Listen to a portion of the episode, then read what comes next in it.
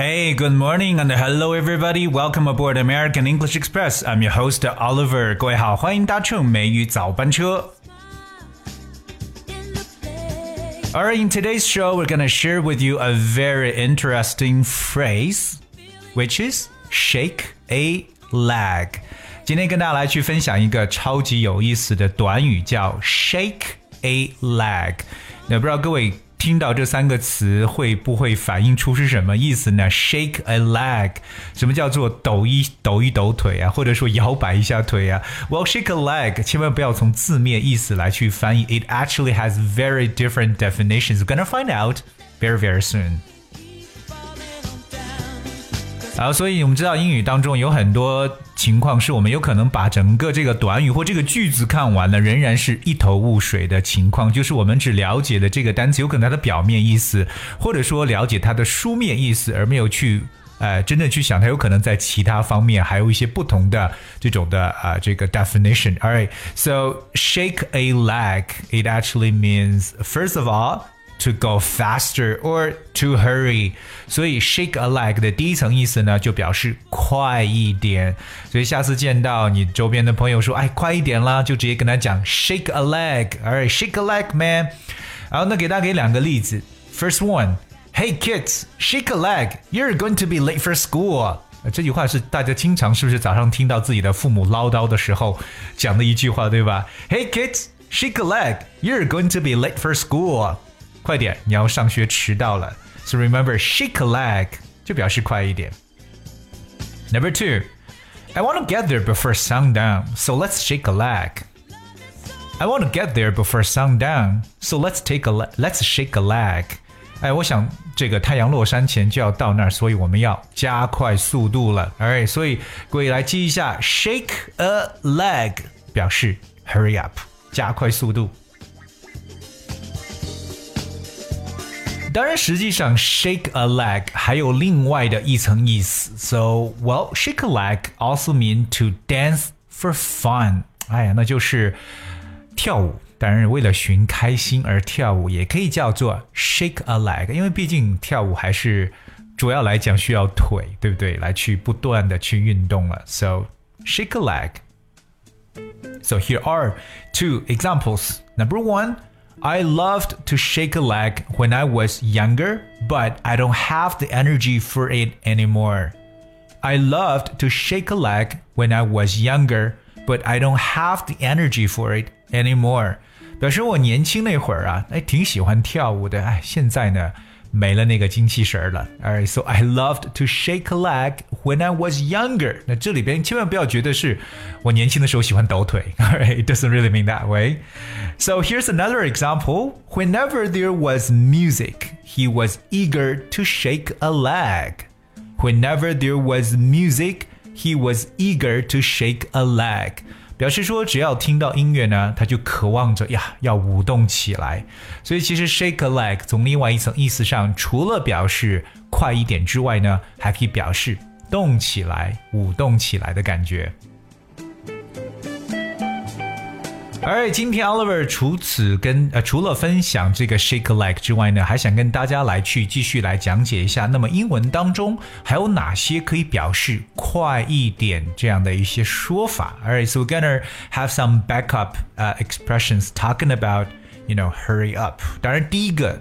那就是大家说的最多的快的就是 hurry hurry up，OK。可是这里边想大家在发音上面来了解一下 h u r r y 这个单词在英式英语中发的是 hurry hurry，在美式英语中读的是 hurry，而有点呃这样的读法 hurry。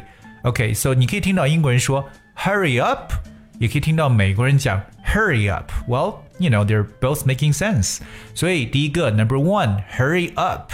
Or you can also say like, I'm in a bit of hurry. I'm in a bit of hurry. 哎呀，我有点赶时间。I'm in a bit of hurry. OK，那接下来耳朵继续竖起来。我们还有另外一个在口语当中超级常用的这个快一点的说法，是非常干净利落的 一个单词，但是要说两遍。这个词叫 chop chop c h o p，所以 chop chop。Hey chop chop，Come on, chop chop, we're late for school. 快一点了，我们上学快迟到了。所以大家还可以使用 chop chop 来表示快一点。然而，刚刚讲到了 in a hurry，大家也可以想到，哎，我好像也学过一个词叫 rush。OK，没错，rush 也表示匆匆忙忙的意思。So I'm in a rush 也表示为我在赶时间。I'm in a rush. I'm in a hurry. I'm in a bit of hurry or chop chop，这些通通都是来表示快一点的一些说法。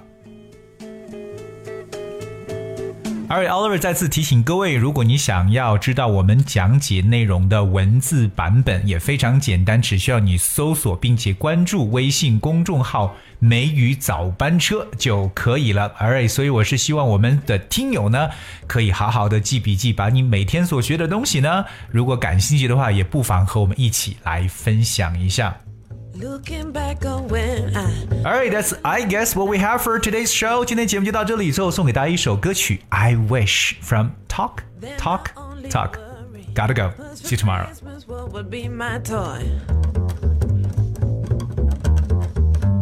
Even though we sometimes would not get a thing, we were happy with the joy the day would bring. Sneaking out the back door to hang out with those hoodlum friends of mine. Greeted at the back door, though thought I told you not to go outside. Trying your best to bring the water to your eyes. Thinking it might stop her from whipping your behind. I wish those days could come back once more. Why did those days end? If I had to go, I wish those days could come back once more. Why did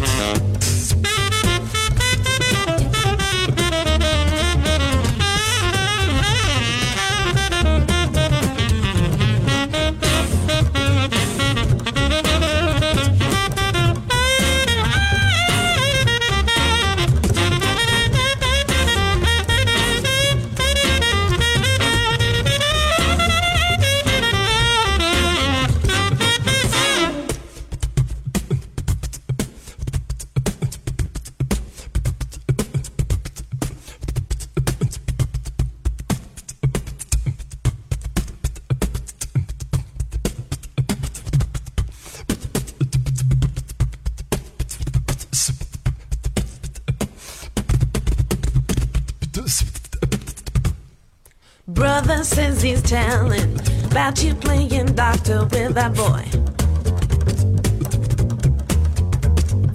Just don't tell, I'll give you anything you want from all my toys.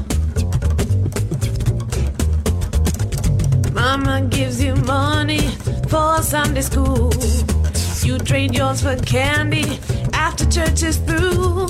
Smoking cigarettes and writing something nasty on the wall. You nasty girl. Teacher sends you to the principal's office down the hall. You grow up and learn that kind of thing ain't right. But while you were doing it, it sure felt out of sight. I wish those days